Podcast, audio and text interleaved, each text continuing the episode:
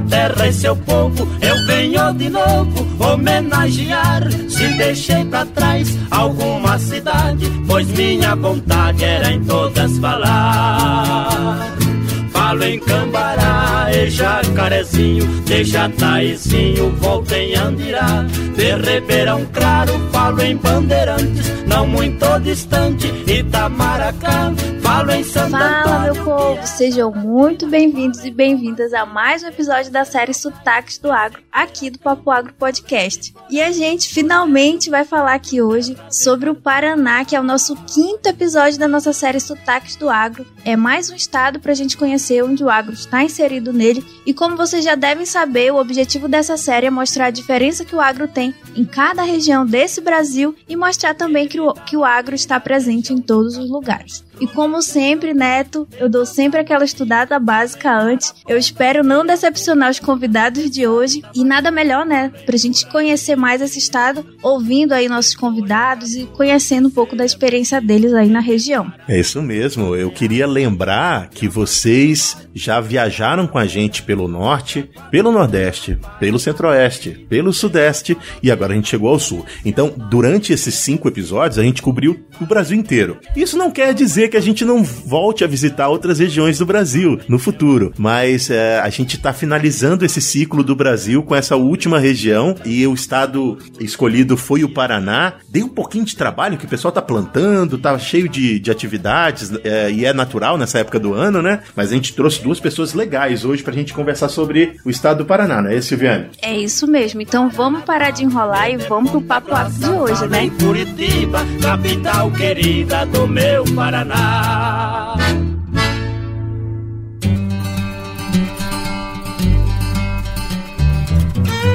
Você está ouvindo Papo Agro, o seu podcast sobre o agronegócio. Hoje com José Neto e Silviane Rocha. Um oferecimento Stoller. Isso é parceria. Isso é Stoller.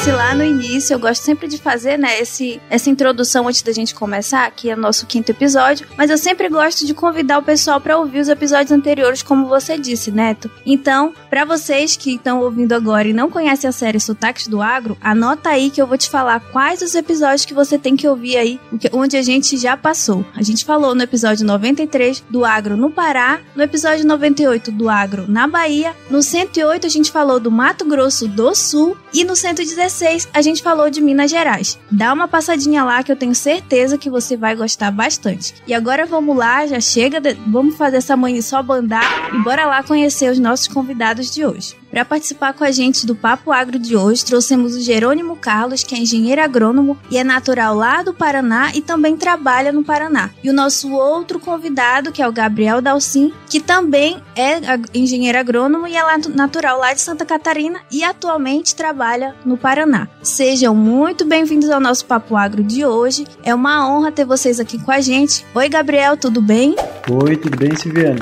E você, Jerônimo, tudo bem por aí? Seja bem-vindo. Tudo jóia, Silviane. É um prazer estar participando com vocês, viu? Muito obrigado pelo convite. Ah, obrigado a gente, né, Silviane? A gente está muito feliz de ter vocês aqui e o papo hoje é para a gente entender quais são as diferenças que vocês veem estando no mesmo estado. Mas a primeira pergunta que eu quero fazer é, Gabriel, você conhece o Jerônimo? Já, já encontrou o Jerônimo? O Jerônimo não, primeiro contato com ele. Isso, eu também não conheço o Gabriel, não. É, o primeiro contato é aqui, pelo podcast. Bacana, então eu vou convidar vocês dois a se apresentarem. Né, né Silvia? Exatamente. O mais legal é que eles estão na mesma região, né? E não se conhecem, então bora lá se conhecer, né? Vamos lá começar pelo Jerônimo. Jerônimo, conta aí um pouco pra gente em qual cidade você tá hoje, o que você faz, em qual é a área do agro que você atua. Bom, é, primeiramente agradecer o convite de todos vocês. É um prazer estar participando com vocês aqui. É, sou Jerônimo Carlos Bataglini. Eu trabalho, sou AGD nas Sementes Agrosséries, né? Que é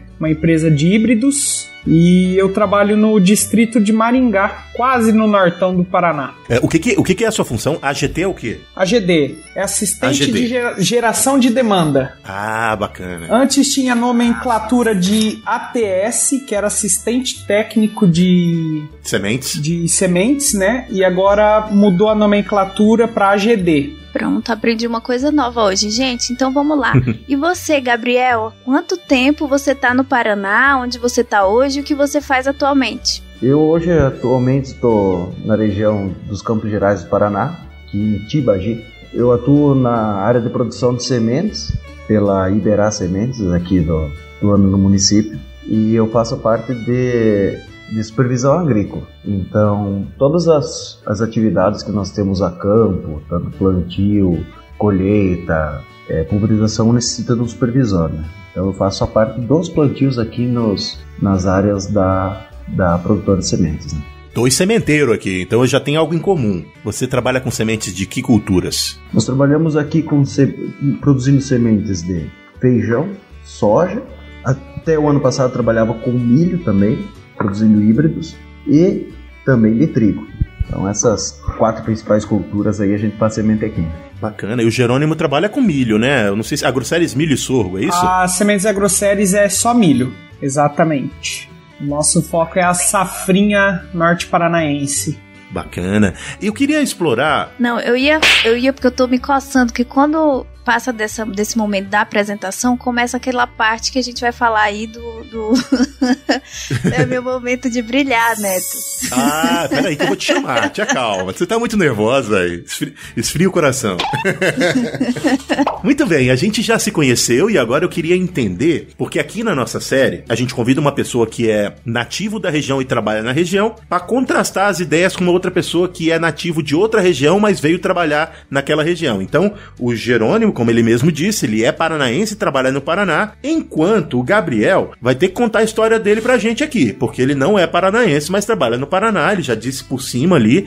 Então, Gabriel, onde que você se formou? Da onde surgiu a sua ideia de trabalhar com o agro e o que te fez ir para o Paraná, que eu sei que para muitas pessoas é apenas pular uma cerca, porque eles parecem tão próximos, os estados, que parece que você nem mudou de, de, de estado, mas naturalmente tem uma série de coisas diferentes que a gente vai explorar hoje. Eu vim de Santa Catarina, é, inicialmente o interesse na agricultura inicia com os pais em casa, né? Então, família de agricultores, pequenas propriedades rurais, como que é característico da região. A região lá onde eu residia e onde eu nasci é o extremo oeste de Santa Catarina, então é a divisa com a Argentina, para chegar mais perto para o pessoal se localizar. Cidade pequena, cerca de 10 mil habitantes, onde fiz o técnico agrícola no município vizinho de Descanso e logo em seguida fui para agronomia no Instituto Federal de Santa Catarina, campus São Miguel do Oeste. Primeira turma de agronomia foi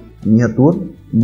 Deu certo de terminar o colégio agrícola, terminar a formação técnica e logo em seguida abrir turma para o curso de agronomia.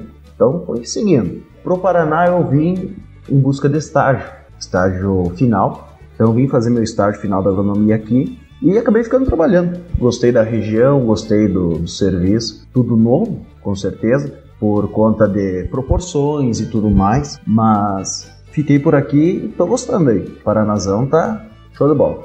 Que massa! Agora, eu, agora é a hora de Silviane mostrar que ela fez aquela pesquisa e explicar por que, que é interessante, o que, o que, que também talvez tenha feito o Gabriel decidir ficar no Paraná. Por que, que o agro é tão legal no Paraná, Silviane? Mostra que você veio, brilha. É isso mesmo. E como sempre, para pontuar o nosso papo, hoje eu trouxe alguns dados sobre o agro no Paraná para a gente conhecer melhor esse estado com relação ao agro. Bom, falando do Paraná agora, o Paraná é um estado que é agro de verdade, acredita, Neto? Eu acredito. Ele já foi conhecido antigamente como celeiro do Brasil. devido a essa fertilidade do solo que ele apresenta e o clima da região que contribui aí para uma diversificação na produção agrícola. E também por conta de que dos 399 municípios, pelo menos 380 estão envolvidos diretamente com atividades ligadas ao setor e ao cooperativismo, que é uma é uma atividade que é muito forte, né? No caso, essa união né, de, de agricultores. Um outro dado que é importante é que cerca de 75% das propriedades fazem parte da agricultura familiar, ou seja, entre as mais de 305 mil propriedades, 229 mil são de agricultores familiares. Ou seja, a gente percebe que é um estado que tem agricultura familiar aí bem forte, né? Muito por, pelo fato de, de, ter bastante cooperativas né, na região. Uma outra informação que eu achei interessante é que das duas, as duas maiores cooperativas do Brasil estão no Paraná, que são a Coamo, que fica lá em Campo Mourão, e a Cocamar, que fica lá em, em Maringá. E dando continuidade aqui, atualmente o Paraná é responsável por cerca de 12% da produção rural do país. 12%? 12% da produção rural do Caramba. país. E aproximadamente 13,1% das exportações do agronegócio brasileiro. Ou seja, a gente já percebe aí que é uma, um estado que é bem forte né, na agricultura. Sendo o segundo maior polo da produção agro, agroindustrial do país. É, falando agora um pouco das principais culturas que são produzidas e das atividades, né? É, a soja, o milho, trigo, feijão, cana-de-açúcar, algodão, mandioca, batata, laranja, cevada, centeio e além da avicultura de corte e da suinocultura, que são aí as principais atividades. E além disso, é, o Paraná é o principal produtor de algumas culturas de campo, como a cevada, trigo, feijão e de segmentos importantes, como a avicultura, a piscicultura, que está relacionado aí à produção de tilápias, além do segundo maior responsável pela produção de soja, milho, suínos e leite. Gente, é muita informação importante e eu, eu não consegui, na verdade, eu queria trazer muito mais informações sobre cada cultura, mas como o estado aí tem bastante diversidade de culturas, eu trouxe aqui algumas das principais para destacar aqui para vocês. É, a soja é a principal cultura da região, sendo que esse estado é o segundo maior em produção nacional e também o segundo maior exportador do país. E isso se deve, claro, à área plantada de soja, que chegou aí a cerca de 5,6 milhões de hectares na safra de 2020-2021 e que correspondeu a um quarto do estado, ou seja, só daí a gente percebe o, pro o potencial produtivo da soja no Paraná. Rapaz, e aí, Jerônimo, ela falou direitinho ou tem mais coisa que você quer acrescentar aí, além do que ela falou? Rapaz, ela falou coisa que nem eu imaginava.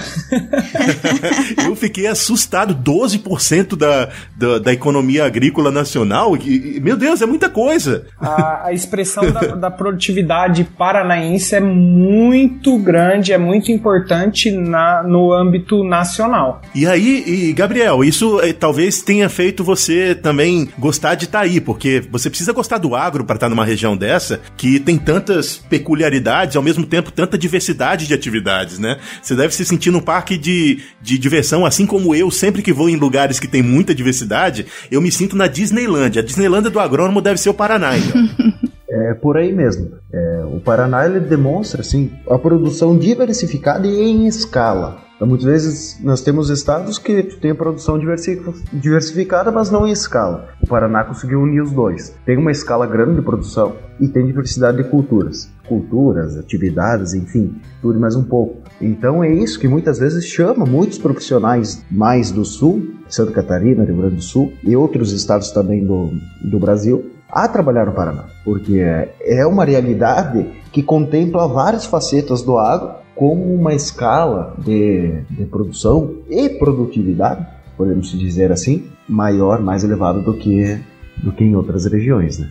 É, cara, eu, eu já quero aproveitar que o Gabriel está falando para entender é, quais as diferenças que você vê da região que você foi criado, né, que você viveu a maior parte da sua juventude, com aquela essa experiência que você está vivendo agora no Paraná nesses últimos um ano e meio, é, ou mais ou menos isso que você está no Paraná? Quais as diferenças? E eu tô te perguntando isso porque lá no nosso pré-papo eu disse a você, caramba, parece que é na mesma região e que vai ter pouca diferença, mas eu sei que existem muitas diferenças. Quais são elas? Essa região que eu vim de Santa Catarina, o extremo oeste, ele é caracterizado por conta de ter pequenas propriedades rurais. Pequenas propriedades rurais no Paraná, vamos dizer, são 100, 200, 300 hectares. Mas pequenas propriedades rurais em Santa Catarina, em especial da região extremo oeste, são um módulo fiscal para nós aqui do, de, Santa, de Santa Catarina, geralmente vai variar pela, perante a região, são 20 e pouquinhos hectares. Então as propriedades giram em torno de 10 a 30, 50 hectares nas propriedades maiores, até 100, 200 hectares, conforme você avança para o meio do estado, sentido litoral. A região lá é bem característica por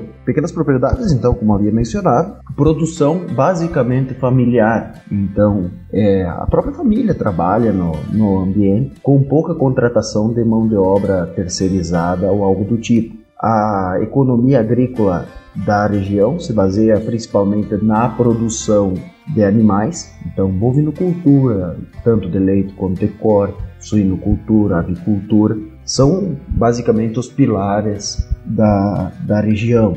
Claro, vem ainda a produção de grãos em menor escala que o Paraná e também alguma coisa de fumicultura, produção de, de mel, algo do tipo assim, em pequenas proporções, em poucas propriedades. Daí você, quando você pula para o Paraná, você já tem outra realidade, propriedades mais grandes. A escala aumenta, né? Então essa é uma das principais peculiaridades. Outra coisa que eu gostaria de mencionar aqui, que é uma, uma diferença que já se nota vindo para o Paraná, é que, por exemplo, a região ali de Santa Catarina que eu residia, você tem pequenas comunidades, associações e tudo mais de moradores que se ajudam, uma ajuda muito mútua ali, um empresta maquinário para outro, outro empresta para um, é, todo mundo se ajuda. Por conta de justamente não ter muitas vezes maquinário, tudo serviço muito braçal ainda, utilizando é, também tração animal. Quando você vem para o Paraná, por exemplo, já opa, começa a mudar um pouco. É um dos primeiros choques né, de, das realidades no meu município, para mim atravessar o município de ponta a ponta, vamos dizer que eu percorreria 30 quilômetros. Hoje eu faço, se eu for para a cidade mais próxima aqui, partindo da fazenda onde eu trabalho, eu tenho que percorrer 50 quilômetros, né? Então essa também é uma diferença que de, de primeira vista, poxa, é diferente, porque você está acostumado até que vai ali, sai aqui, tudo muito pertinho, sabe? Muito bom. Entendi. É, Jerônimo, você conhece lá a região sul da, de Santa Catarina? É só de passagem. Eu, durante um tempo, eu e meu pai, nós já comercializamos tomate. E nós é, comprávamos tomate no interior de São Paulo, na cidade de Paranapuã, e também na, em reserva, que é um pouquinho mais pro, pro sul aqui do Paraná, né? Do sul que eu digo, daqui de Maringá. Uhum. E nós tínhamos muitos clientes de Santa Catarina e Rio Grande do Sul. Então eu conheço um pouco lá, de visitar de vez em quando, quando ia visitar os clientes de lá. Bacana, mas como, como você está envolvido com multinacionais de sementes, você deve ter visitado outras regiões. Eu suponho que você tenha visitado outras regiões agrícolas do, do Brasil. Então eu queria aproveitar essa pergunta que eu fiz para o Gabriel, das diferenças que ele vê, para que você também tente nos dizer o que, que você acha que é único do Paraná. O que, que você acha que o Paraná tem de diferente em relação à parte agrícola que você não viu nas outras regiões ou que você vê que é diferente em outras regiões? O José Neto, é assim, aqui na, na região onde eu trabalho, eu, é, desde que eu entrei na multinacional, eu fiquei aqui, né? Os nossos treinamentos são muito focados aqui por conta da safrinha norte paranense ser única, né? Hoje nós nem chamamos mais de safrinha, hoje seria segunda safra, que as produtividades que estão sendo alcançadas aqui é algo impressionante. Então, assim, aqui na região que eu trabalho é, já é bem evoluído em relação a maquinário, propriedades. Claro, tem os produtores com, com propriedades pequenas. Aqui a nomenclatura de, de medição de terra que nós usamos é alqueires e é muito difícil usar hectares aqui. Mas digamos assim, as menores propriedades. Desculpa, Jerônimo, que eu quero te interromper, porque eu tenho, eu tive pesadelos com a, a esse negócio do hectare, porque e do e do alqueire, porque eu sou do Pará, eu sou do Pará e tem, teve, tiveram muitos paranenses que se,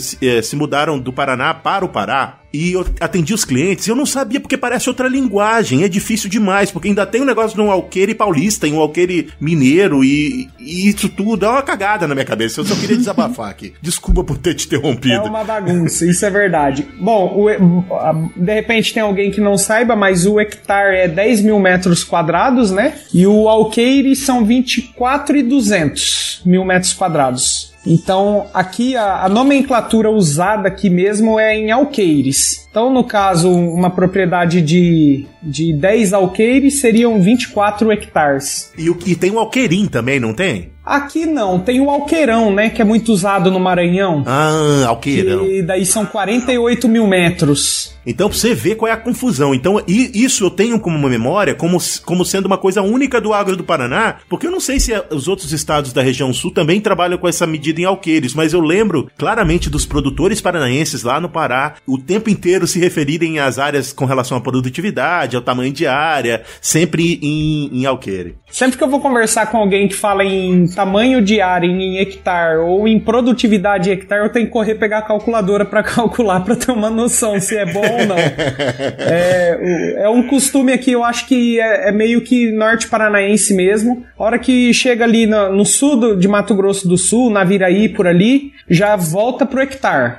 Mas aqui no, no na nossa região é tudo alqueires mesmo. Eu, eu quero voltar para falar dessa sua super safrinha, mas eu queria só voltar aqui no Gabriel. Gabriel, você fala em alqueire ou em hectare? Como é que é? Foi um choque pro seu ou você já tá acostumado? Santa Catarina é acostumado no, no hectare, né? Então, ah, vem pro alqueire, só faz multiplicação e vai embora, né? Claro, você tem que dar uma pensadinha, opa, tá, tá, pera aí. Tá, daí vai. O cara é bom de matemática, viu, Silviano?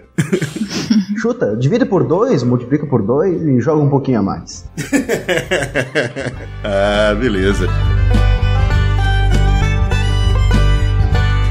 Muito bem, muito bem, moçada. Eu quero dar uma paradinha no nosso papo para agradecer primeiro essa parceria forte, intensa que a gente teve com o dicionário no ano de 2021 porque sem o Dicionário Agro a gente não conseguiria produzir essa série que já teve cinco episódios e que nos permitiu viajar pelo Brasil inteiro, de ponta a ponta. A gente visitou as cinco regiões é, e conversou sobre uh, essas cinco regiões, entendendo e explorando o agro nessas regiões. Então, Silviane, muito obrigado pela parceria. Foi excelente ter você aqui. Isso não é uma despedida, porque eu ainda quero falar mais, mas eu queria deixar a mensagem. Sigam, se você não segue, você já segue, mas se você não segue, segue o Dicionário Agro. O Dicionário Agro é, um, é uma página que traz conteúdo sobre o agro de uma forma bacana, divertida, engraçada, trazendo os termos que são utilizados em diferentes partes do Brasil. E eu tenho certeza que você vai gostar e se divertir e aprender com o Dicionário Agro. Ah, eu que agradeço, Neto. É uma honra poder ter feito essa parceria com vocês, até porque eu já era uma ouvinte do Papo Agro Podcast, e aí entrar com o Dicionário só foi aí uma junção que com certeza foi sucesso. Eu fiquei muito feliz com todo mundo que passou aí pelo, pelo Sotaques do Agro, com essa parceria com o Dicionário Agro, porque o agro ele é plural e a gente no, no Dicionário Agro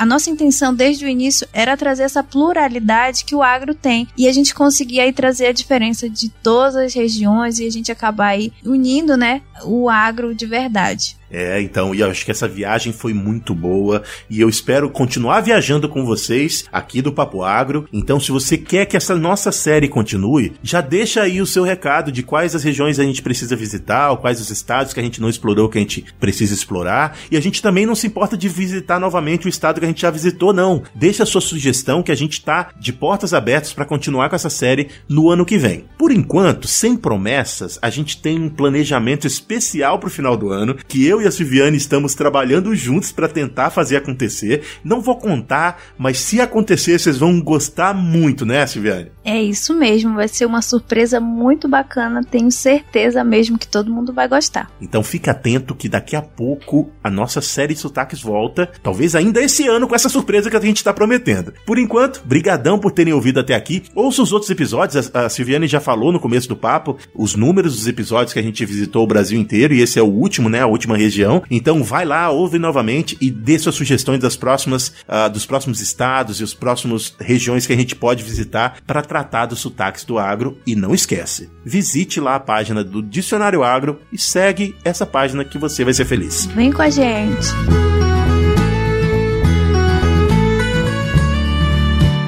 Então, Jerônimo, eu queria que você explicasse é, esse pormenor da, da safrinha, porque eu achei interessante um tópico que eu não conheço, uh, da super safrinha, ou de que vocês até, até mudando a nomenclatura. O que que faz isso ser importante e diferente das outras regiões aí na, na região que você atua? Assim, hoje nós conseguimos atingir aí produtividades de até 400, 420 sacos por alqueire na safrinha, ou seja, um produtor ele consegue atingir aí uma produção de soja alto investimento, tá? Um alto investimento aí 180, 200 sacos de soja isso por alqueire, e na safrinha atingindo aí produtividade de 350, 400 e até um pouco acima de, de sacas por alqueire. Então é um rendimento muito bom para o produtor, tanto na safra verão do soja e quanto na segunda safra hoje, né? Que hoje a gente não, igual eu falei, não chama mais safrinha, é a segunda safra. Muito bem. Agora, uma coisa que eu acho muito interessante aí da região é que foi que quando eu estava buscando, foi sobre cooperativismo, né? Eu não sei se vocês têm essa experiência. Durante minhas pesquisas eu percebi que é muito forte, né, a agricultura familiar aí na região, né? E eu sinto que, eu acredito que isso pode ter levado, né, a, o cooperativismo pode ter levado essas famílias, né, a ter esse fortalecimento, né, da agricultura familiar na região. Não sei se vocês têm alguma experiência com a agricultura familiar também para contar um pouco pra gente, Jerônimo. Aqui tem muita cooperativa, muita mesmo. Porém, as revendas hoje estão muito fortes na, na comercialização de, de grãos e insumos. É, no início ali, quando, quando começaram as produções, a, a cooperativa foi muito importante para os produtores desde os pequenos até os maiores produtores, né? E mas daí vem a concorrência, vem a evolução. Hoje mesmo eu atendo para uma revenda. Então a revenda que eu atendo é AgroSem, ela se chama. Ela é uma grande concorrente das cooperativas. Entendi. Então, aqui nessa região que eu trabalho, é, é uma batalha muito grande entre cooperativas e revendas. Então, é, é bem distribuído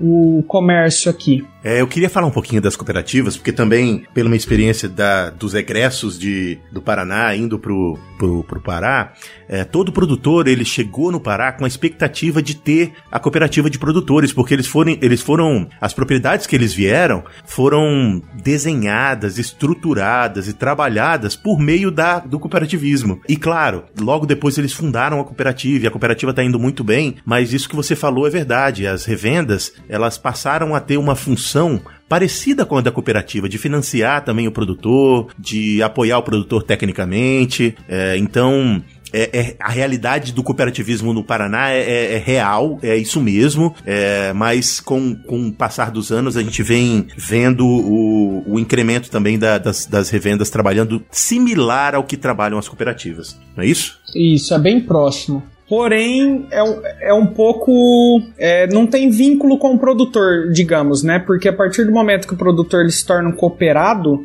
ele também é dono, entre aspas, né? Ele faz parte da, da sociedade. Tem vantagens e desvantagens. Igual já houveram históricos, né? De de repente uma cooperativa acabar quebrando e os produtores, os cooperados terem que arcar com esse prejuízo também. Entendi. Ah, bacana. Não fala de prejuízo não, senão a gente vai entrar em outra seara. Ô Neto, antes da gente passar um pro próximo detalhe, eu queria falar um pouco também da tecnologia, que foi uma coisa que eu achei bem interessante na região. Que eu vi muita, muitos artigos, né, falando sobre o, a tecnologia, o avanço da tecnologia, né, na região. Gabriel, o que, que você sente aí dessa tecnologia, do, do das tecnologias que existem no campo, né, que acabaram ajudando aí os produtores? Hoje nós, nós estamos passando para uma produção agrícola totalmente monitorada, vamos dizer assim. Então, desde o nosso a, a, base da agricultura, a base da, da agronomia, hoje se busca fazer. É, digo sempre assim: não adianta ter tecnologia de ponta, tudo mais, se você não fizer o feijão com arroz. Se você não fizer o básico, de nada adianta. Ela é mais uma ferramenta, como controle biológico é, como controle químico é, ferramentas. Não, porque eu achava que a tecnologia também era um, um algo a mais, né? Que, que conseguiu levar mais à frente, né, a pujança aí da, da região com relação ao agro. Eu achava que a tecnologia estava evoluindo, mas eu entendi o que você quis dizer, que o básico também, ele, ele é importante, né?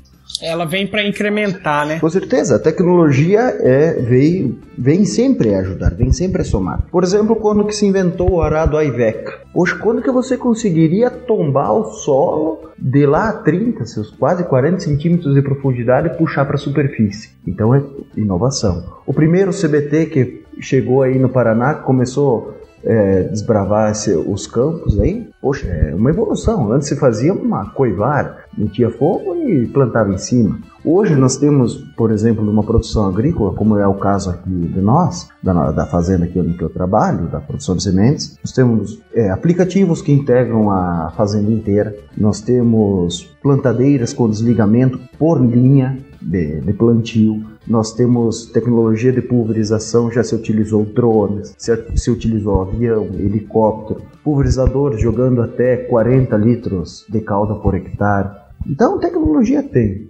Mas, é claro, na minha opinião, tem que estar associado ao básico. Básico sendo feito, daí em diante tu vai refinando. Exatamente. É, eu queria, eu queria só lembrar de um negócio que é relacionado à tecnologia, que eu acho que. E aí, o, pessoal, se eu disser qualquer coisa que não tá valendo, me perdoa que faz muito tempo que eu não vou lá, mas eu quero falar ainda assim sobre isso. Jerônimo, me ajuda aí se eu estiver falando besteira. Mas eu tenho a impressão de que o Paraná ele é um polo de tecnologia e de manejo para propriedades médias eu estou chamando aqui de propriedade médias é entre uh, 500 e 2 mil, 3 mil hectares, enquanto que o Mato Grosso tornou-se um polo para tecnologias de propriedades muito grandes. E claro que as tecnologias aplicadas ao Mato Grosso não necessariamente vão ter bons frutos no Paraná. Então é necessário que esses polos existam e eu acho que o Paraná faz bem esse papel de desenvolver tecnologias para propriedades médias e pequenas, inclusive. Sim. Tô certo nisso? Tá, tá corretíssimo. É muitas tecnologias usadas para o lado de Mato Grosso é, não são é, utilizadas aqui. Um exemplo bem básico é em relação a fertilizante ser lançado antes do plantio. É, lá hoje é muito utilizado, né? Plantadeiras enormes, 60, 62 linhas, apenas com sementes, né? E o, o fertilizante foi jogado antes no solo. É uma tecnologia que lá vai muito bem e aqui na nossa região não vai. Então aqui é, é plantado a semente e o fertilizante ao mesmo tempo na, na plantadeira. Nossa, que bacana. Esse é, é, só um dos exemplos, entendeu? É, e é importante isso, porque, olha só, a, as condições que você quer para grandes propriedades, elas têm que ser necessariamente diferentes, você tem que primar pela operação. Então, existe uma explicação técnica de por que, que você não está aplicando o fertilizante. É porque você é, otimiza o uso da, do equipamento na hora crucial, que é a hora do plantio. Isso. Enquanto que nas pequenas e médias propriedades, você tem uma, um, um, acesso a um número maior de linhas por hectare que você planta. Ou por alqueire, né? Porque eu não quero que eu tô tô no, quase no Paraná hoje. então tem esse paralelo, não, não é, é, Jerônimo? Exatamente. Tudo tem que ver a, a, logística da própria propriedade, né? Aqui no Paraná, igual você falou, médias propriedades, digamos aí de. Hum, a maioria, a grande maioria aqui na minha região é até abaixo de 100 hectares. 100 alqueires, aliás. Então, 50 hectares assim é, é, é, tem muita propriedade, então não tem a necessidade de, de, um uso de tecnologia igual numa fazenda aí de 15, 20 mil hectares como, como são feitos. Um exemplo disso de, de, adubação de sistema, por exemplo, que é feito no Mato Grosso, se aduba a cobertura de inverno, por exemplo, e se planta o verão, nós fizemos aqui no trigo. É, já vem de anos sendo feito isso. Claro que o solo que eu trabalho aqui é diferente do solo do Jerônimo ali, que provavelmente é oriundo de um basalto. Aqui nós trabalhamos muito com. Aqui a areia muitas vezes é de 80 para cima. É, eu trabalho em solos arenosos, de altitude, então me permite que, por eu não ter tanta argila no meu solo, eu posso adicionar o fósforo no inverno, pois ele não vai se absorver tanto as argilas existentes no solo, e trabalhar a minha soja do verão com ausência de adubo na linha. Porém, adiciono cloreto de potássio ou alguma outra fonte de, de potássio, como pó de rocha, algo assim, ainda em cobertura. Mas na linha da semeadora, eu não trabalho com adubo. Já se eu vou pular para feijão, milho, aí sim, aí eu tenho que ter um aporte de principalmente nitrogênio e um cheirinho de fósforo para o arranque da cultura na minha linha de plantio, prontamente disponível para a planta germinar e estourar, né? Você vê, você vê como o agro é complexo, né? Muito interessante. E, e, o mais legal, a gente percebe que eles estão na mesma região, né, Neto? E aí a gente já vê a diferença, né? Se a gente fosse fazer um, um sotaque do agro só do Paraná, aí a gente já ia ter bastante coisa para conversar. Só o Paraná e você ia ver como que é, é muito diversificado, porque apesar de parecer mesma região, é, é, completamente diferente, né, Gabriel? Tanto a sua quanto a minha aqui. É completamente diferente. Por exemplo, isso foi uma coisa que me chamou muita atenção. Formação de solos. Se nós voltar nas nossas aulas lá na agronomia de gênesis do solo e, e por aí vai, Aqui na nossa região, era uma região, primeiramente, fundo marinho, com o movimento das, das placas tectônicas, se esgotou essa água, virou um deserto. Esse deserto, na região ali de Londrina, Maringá, caindo para o extremo oeste de Santa Catarina, norte do Rio Grande do Sul, até o meio oeste de Santa Catarina, nós ocorreu um fenômeno que se, chama, se chamou de derrames basálticos. Então, erupções de, de lava vulcânica que percorreu toda essa região, vamos dizer assim, norte, oeste do Paraná, é, oeste de Santa Catarina, norte do Rio Grande do Sul, que fez uma camada, por exemplo, de basalto em cima, em cima do, da areia que havia antes do deserto. Então, do arenito que tinha se formado. Esse basalto, riquíssimo em minerais. Só que, porém, uma pedra de muito difícil. Uma pedra, agora vamos, vamos me, me xingar aqui.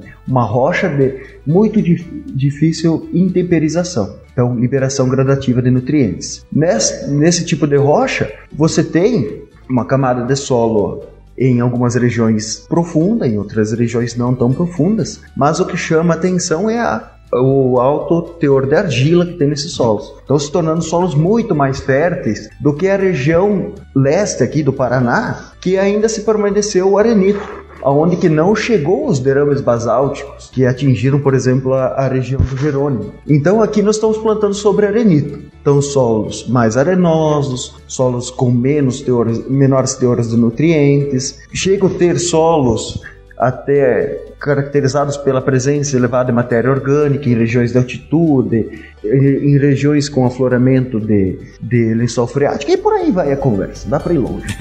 é bastante complexo.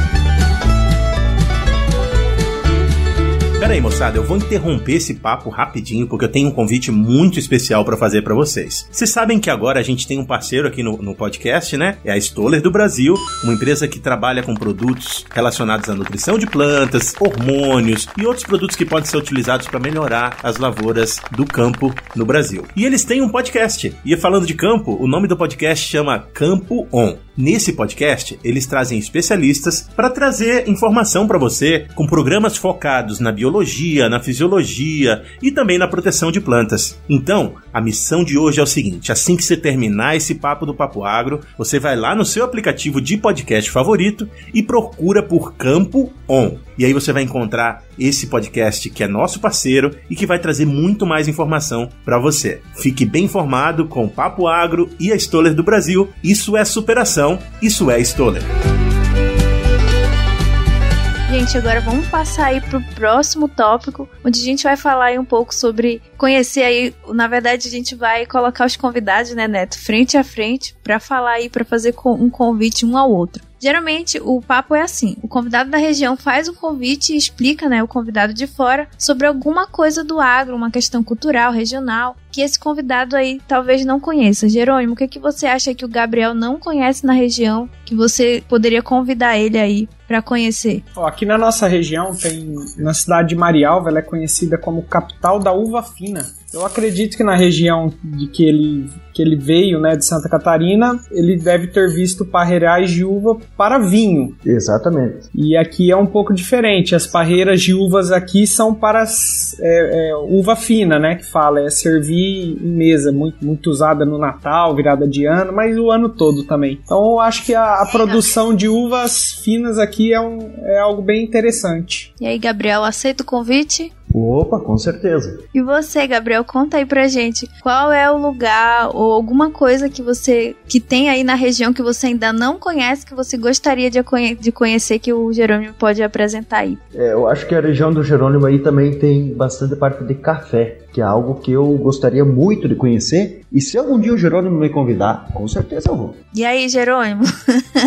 Infelizmente, aqui em Maringá tá muito difícil encontrar. Isso, o café tem muito ali pro lado de, de Londrina. Ali ainda tem, tem muito, muito plantio e, e grande, né? Em, em, escala. Agora aqui em Maringá tá um pouquinho difícil de achar, viu, Gabriel? Vai ficar devendo, hein? Pô, mas, mas nada custa. Londrina tá quantos, quantos quilômetros de Maringá? Será que você não vai levar o Gabriel lá? Com certeza. Aqui a Londrina é um pulinho, 100 quilômetros. Ah, a gente aqui é agência de viagem também, viu? Então esse, essa parte do papo é, é, a nossa parte de agência de viagem. E eu já quero ir com vocês. Me chama aí que eu vou. Vamos nós três. Nós quatro. Dá quantos quilômetros daí aqui, Gabriel? Até Maringá. É uma coincidência que estive aí duas semanas atrás, ou três semanas atrás, da, são exatos 357 quilômetros. 357. É um pulinho também. É. Se vê que lá pro Mato Grosso, lá pro Mato Grosso, isso daí é ir no vizinho. É. Exatamente. Às vezes você anda 300 quilômetros na mesma propriedade lá no Mato Grosso. Mas é, ó, é, em um dia a gente mata tudo. A gente vai ver as uvas e vai ver o café, uai. Ah, é pertinho, dá, dá tempo. Pronto. Ô, gente, o papo foi muito, muito bom. E para fechar aqui o papo de hoje, eu quero convidar vocês para fazer o nosso resumo do papo, né, e convencer alguém que não conhece as atividades da região aí para visitar a região. Você pode começar, Gabriel. Resumo do papo. É, acho que Paraná é Paranazão, né? Como que dá até nome a rio. Então, venham conhecer, venham aprender como eu vinha aqui fazer. Aprendi muito. Aprendizado é excelente. E aprendizado é aquela coisa. Você pode perder a casa, pode perder de tudo. Mas se você não tiver amnésia, o aprendizado você não perde. Então eu digo assim, para quem é de fora do Paraná que está nos ouvindo, venham aprender. Paraná é conhecimento. Muito bom. E você, Jerônimo? Faz aí o seu convite. Exatamente. É, de uma ponta a outra no Paraná, o conhecimento vai ser completamente diferente, porém vai agregar muito a, a qualquer um que, que quiser conhecer. Desde de plantio de laranja, por exemplo, aqui em Paranavaí tem muito, café em Londrina, uva, soja em Maringá. A diversidade é muito grande e o Paraná eu acho que ele é muito conhecido exatamente por isso, né? Desde de lavoura a, a agropecuária é, tem de tudo e vale muito a pena conhecer esse, esse estado que com certeza agrega aí para todo mundo conhecimento. Ah, se você não tiver vontade de visitar o Paraná depois desses dois convites especiais, tem alguma coisa errada com você, que eu já tô querendo ir pro Paraná agora mesmo.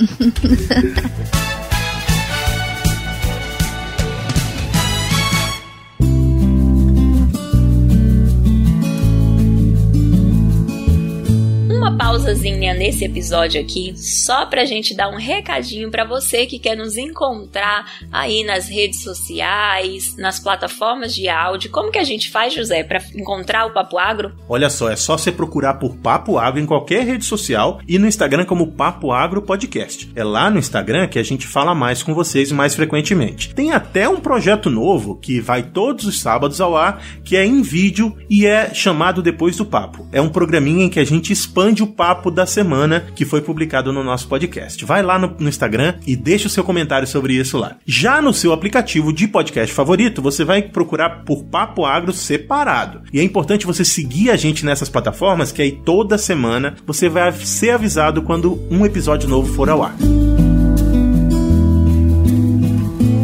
Muito, muito, muito obrigado por vocês terem aceito o nosso convite. A gente conseguiu explorar bem aqui as diferenças e as peculiaridades do Paraná. É muito bom poder contar com profissionais que estão efetivamente no campo para trazer para a gente essa visão de como é o agro de fato ali. Eu tenho uma pergunta bem rapidinha uh, e depois eu vou uh, dar um espaço para vocês também uh, divulgarem qualquer projeto que vocês queiram ou suas redes sociais, caso o pessoal queira realmente ir visitar tanto a uva quanto o café, quanto a soja. Talvez vocês uh, encontrem alguns loucos que vão querer realmente participar de uma das visitas que vocês fizerem no campo. Mas a minha pergunta, com relação a termos do agro, tem alguma diferença na nomenclatura de alguma fruta ou de alguma uh, planta que é diferente da sua região, Gabriel, para o Paraná? Quando você chegou aí no Paraná, teve alguma palavra que soou estranha para você? Parte agrícola geralmente é bem parecido, sabe? Então, agora no momento não estou lembrado de nada. Mais questão cultural mesmo, né? Por exemplo, aqui chamam o estilingue, sabe aquele de Uhum. tirar pedrinhas? Baladeira. Bodoque, conhecido. Isso. Lá, lá nós conhecemos por bodoque. Ah. E aqui eu vim conhecer por cetra. então isso foi é uma das coisas que eu demorei para descobrir o que, que era essa tal de cetra que a turma falava. Né? Mas na parte agrícola, então é bem parecido, sabe? Na minha opinião, aí não tem muita divergência entre uma região e outra. É a primeira vez que eu ouvi essa palavra. Você conhece essa palavra, uh, Jerônimo? Só o estilingue mesmo. é, Jerônimo, você sabe de alguma coisa que é especial do Paraná que você acha que não tem em outro lugar? Tipo um tipo de comida? Ou uma, uma um, como chamar a tangerina? a tangerina é meu, meu exemplo preferido, porque tem tantos nomes. Nossa, tangerina eu conheço por. Aqui é tangerina mexerica mesmo, né? Mas tem bergamota também, né? E aqui nós temos um termo que é muito usado e, e tem bastante tiração de sarro, assim, com, com a região de Curitiba em relação à vina, e aqui é salsicha. O que, que é vina e o que, que é salsicha, gente? Salsicha é o que eu tô pensando? É aquela, aquele embutido de carne? Na salsicha, como que eu posso explicar? Que vai no hot dog, no cachorro quente? Aham, aham, é o que eu tô pensando então. é, essa é a salsicha para nós aqui. E em Curitiba é chamado de vina. Ah, beleza. Então a gente já, já chegou aqui no sotaques, mas daqui a pouco vocês vão ouvir mais dos sotaques. Então, meus amigos, novamente, muito obrigado. E agora fica um espaço caso vocês queiram passar alguma mensagem final ou se vocês quiserem divulgar as redes sociais de vocês, fica à vontade, o espaço é de vocês. Gabriel. É, eu queria agradecer primeiramente a grande oportunidade que está se fazer presente, fazendo presente aqui hoje. Uma conversa muito espontânea, show de bola, realmente. E mais para divulgação, gostaria de divulgar um programa que eu participei em Santa Catarina, que ajuda a moldar muito é, acadêmicos, geralmente, que é quem participa, que é o CREA Júnior. Então, em Santa Catarina, ele tem uma, uma grande relevância. Fui, tive a oportunidade de participar em quatro anos da minha graduação desse programa. Lá fiz amigos, tive experiências e tudo mais. Então, essa, esse é um programa que sempre que eu tenho oportunidade de falar ao público ou para alguém, eu carrego ele comigo. E também divulgar o, o Instagram aqui da, da empresa, no caso, arroba Iberacementes, que é quem hoje está cedendo o local aqui para estar gravando esse, esse podcast, né? No caso, estamos um distante do outro, mas para mim é ela que está cedendo. E também é quem gera meu sustento. Então a gente tem que valorizar. Quem me deu a oportunidade de estar no Paraná hoje é esta empresa. Então estamos aí produção de sementes para todo o Paraná, São Paulo e Santa Catarina. Muito bem. E você, Jerônimo? Maravilha. É, eu gostaria também de agradecer a participação. Foi muito bom, é, muito conhecimento agregado e, e curiosidades, né? Que vocês todos falaram que nem eu esperava tantas informações assim.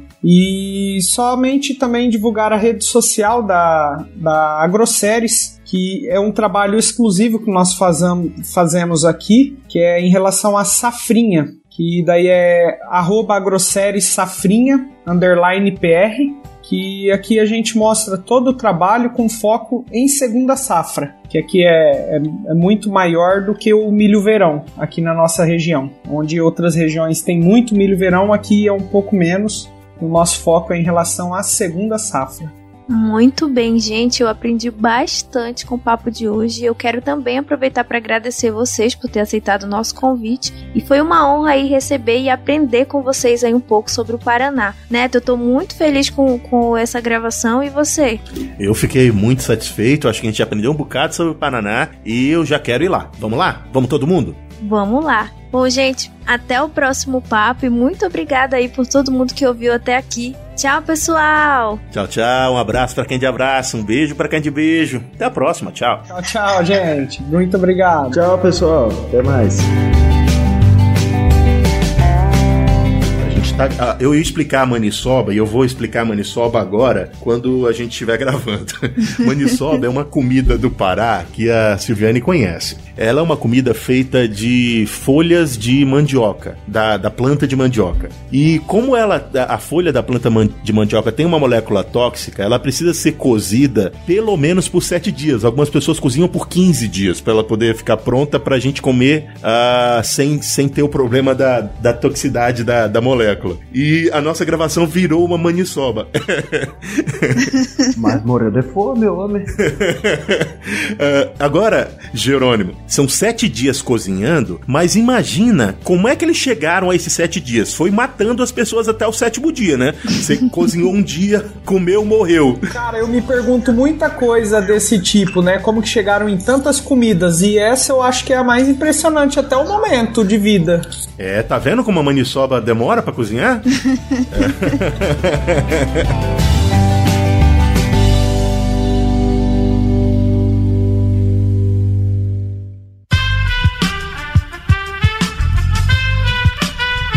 Esse podcast foi editado por Aerolitos Edição Inteligente.